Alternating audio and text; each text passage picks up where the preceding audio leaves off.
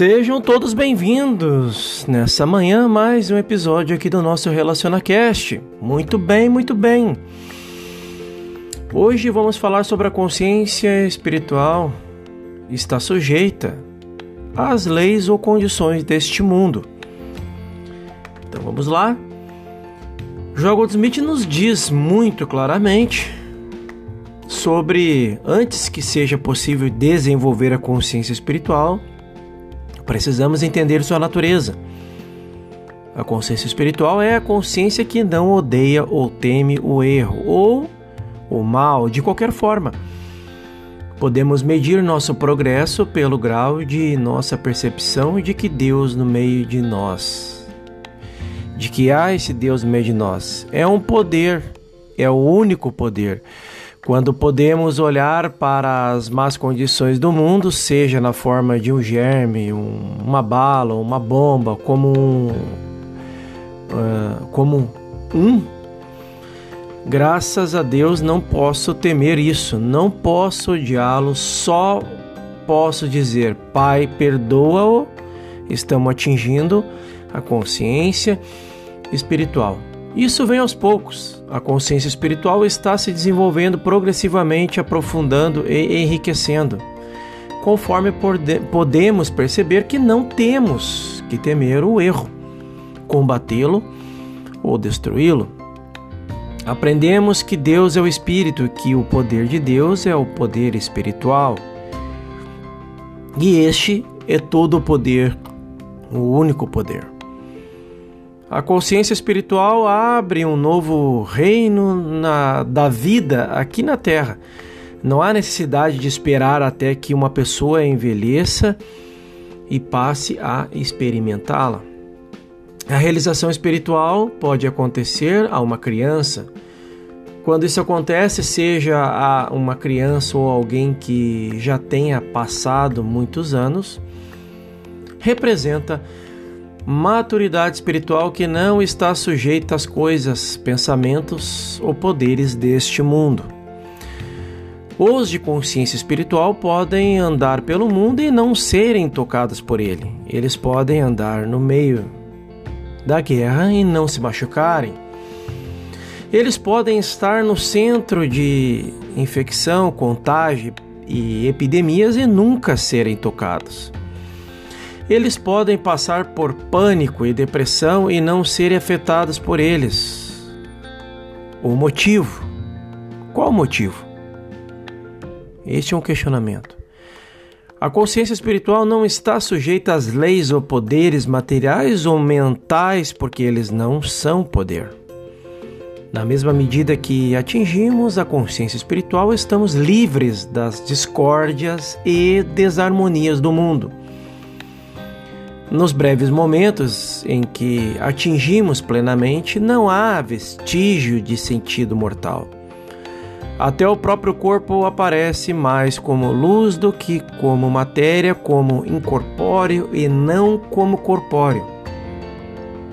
A consciência espiritual não está sob a lei, está sob a graça. Ela vive, se move e tem o seu ser pela graça. É intocada pelas crenças deste mundo.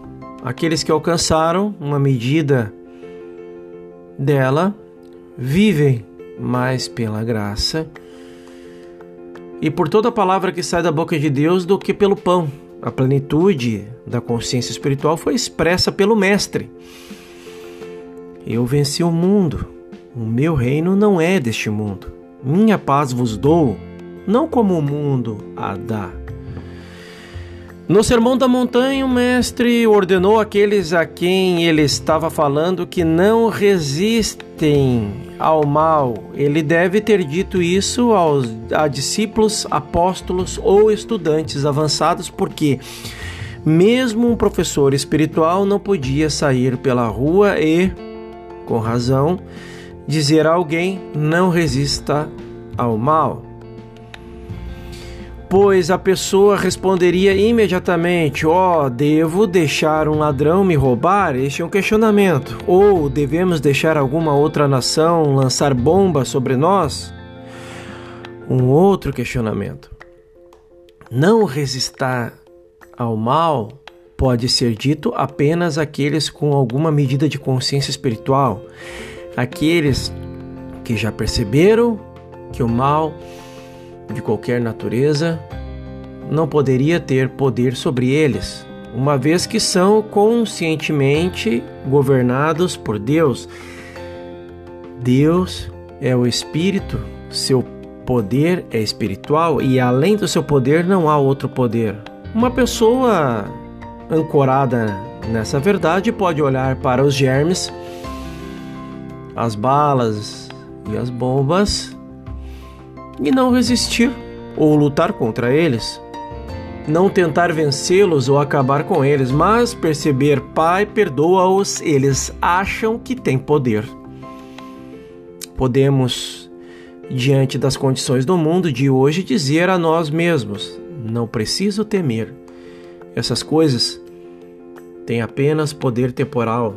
E o que isso pode fazer comigo, visto como eu estou de armadura de Deus?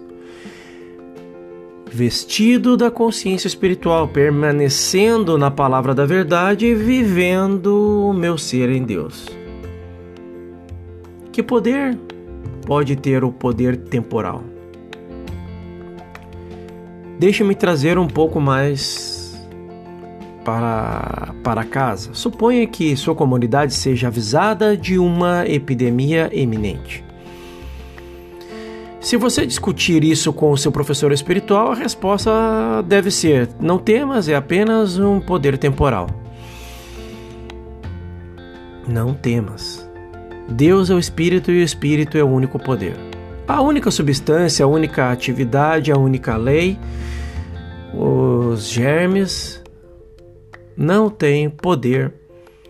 Uma epidemia não tem poder. Deus é o Espírito. E todo poder que existe deve ser espiritual. Isso não deixaria espaço para outros poderes. Não resta energia para germes, para balas e nem para bombas. E por quê? Porque o poder infinito é o poder espiritual. Toda vez que refletimos sobre isso,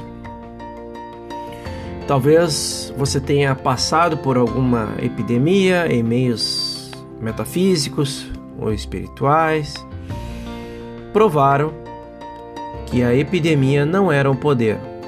Provou-se que germes não era nada e ou a discórdia não chegou perto da sua morada, ou se tocou em você, foi rapidamente enfrentada. Não pela força ou pelo poder, mas por conhecer a verdade que Deus é o Espírito. Esse estado de consciência que muitos de nós já alcançamos em certa medida, mas nunca ficaremos satisfeitos até que atingirmos a plenitude e a maturidade da consciência espiritual pensando momentaneamente nos dias que antecedem nosso estudo e prática de ensinamentos espirituais, podemos ser gratos pelo grau de progresso já alcançado. Uma marca da consciência espiritual é o grau em que aprendemos a o não poder de tudo o que existe como efeito, seja homem cuja respiração a respiração está nas narinas.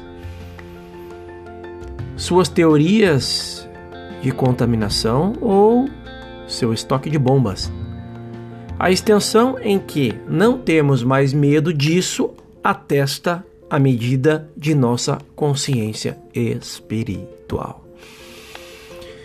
Façam todos uma excepcional manhã dessa terça-feira Próximo episódio vamos falar sobre a consciência espiritual reconhece a consciência como suprimento. Bem interessante. Te espero lá.